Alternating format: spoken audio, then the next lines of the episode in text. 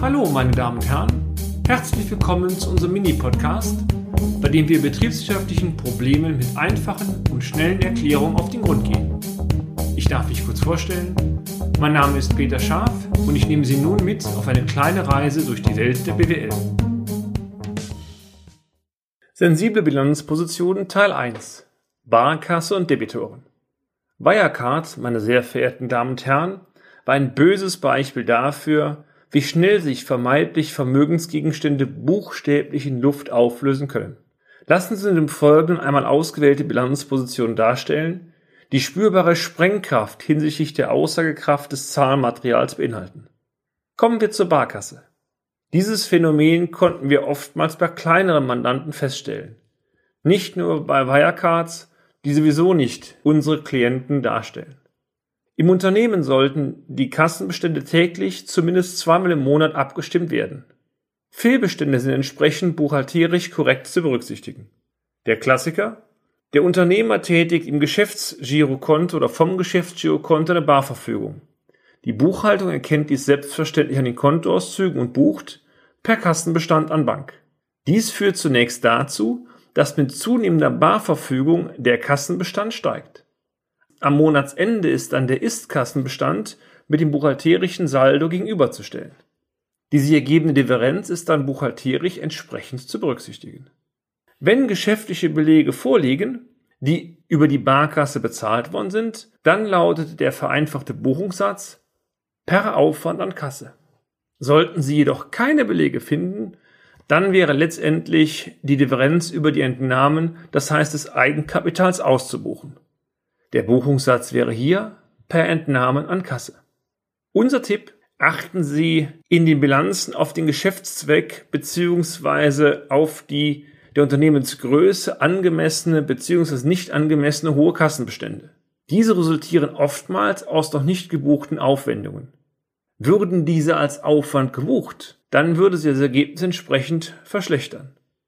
Sind Sie der Überzeugung, dass es nicht Aufwendungen sind, die noch nicht verbucht sind, dann kann die Aussage nur sein, es sind verdeckte Entnahmen, die offiziell als Kassenbestand in den Buchhaltungen geführt werden.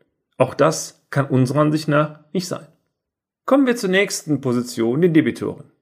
Wenn ein Unternehmen eine Ausgangsrechnung stellt, bucht und diese zum entsprechenden Stichtag noch nicht bezahlt worden ist, dann entstehen Forderungen aus Liefer- und Leistungen. Diese werden der Fachsprache auch Debitoren genannt. Im Normalfall müsste der Geldeingang von den Kunden des Unternehmens zeitversetzt erfolgen. Hierdurch würde zwangsläufig die offene Forderung dann ausgebucht. Das Problem? Was passiert in den Zahlungen, wenn der Geldeingang nicht erfolgt? Wir haben im Laufe unserer langjährigen Beratungstätigkeit viele Debitorenlisten einer kritischen Sichtung unterzogen. Immer wieder war festzustellen, dass im Laufe der Zeit eine Fülle von offenen Ausgangsrechnungen sich angesammelt hat, die nicht beglichen worden sind. Zum Teil übrigens über Jahre nicht. Die Addition dieser Beträge ergab alles in allem eine doch stattliche Summe. Unternehmen, die ein sehr schlagkräftiges Rechnungswesen haben, werden bereits im Vorfeld alles daran setzen, dass solche überfälligen Forderungen gar nicht entstehen.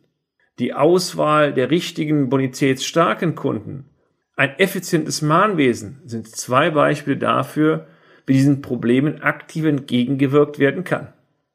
Sollte aber doch einmal eine Forderung wackeln, beispielsweise aufgrund vom Bonitätsproblem des Abnehmers, muss das hieraus resultierende Bonitätsrisiko auch professionell mit den Augen eines vorsichtigen Kaufmanns richtig behandelt werden. Dies bedeutet letztendlich auch, dass eine entsprechende Risikovorsorge zu bilden ist.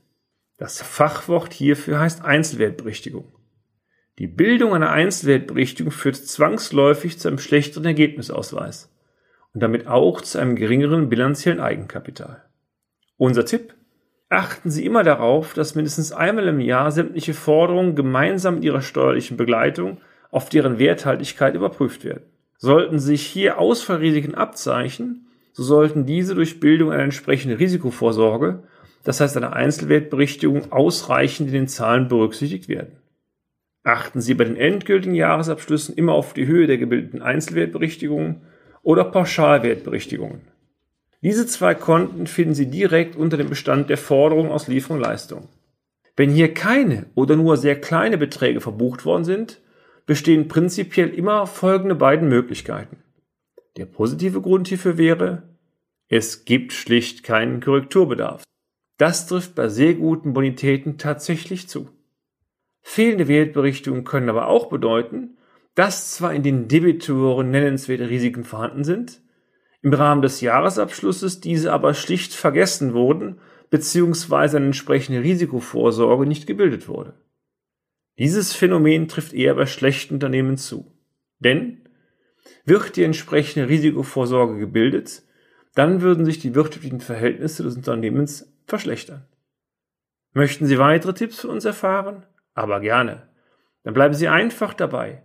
Im Zeitauflauf werden wir sicherlich weitere wertvolle Hinweise für Sie diskutieren und gerne auch veröffentlichen. Und damit sind wir auch schon wieder am Ende des heutigen Podcasts. Haben wir Interesse geweckt? Fein. Dann besuchen Sie uns doch einmal auf unserer Homepage unter www.scharf-office.de und schalten Sie auch beim nächsten Mal wieder ein für eine kleine Reise in die Welt der BWL. Ihr Peter Scharf.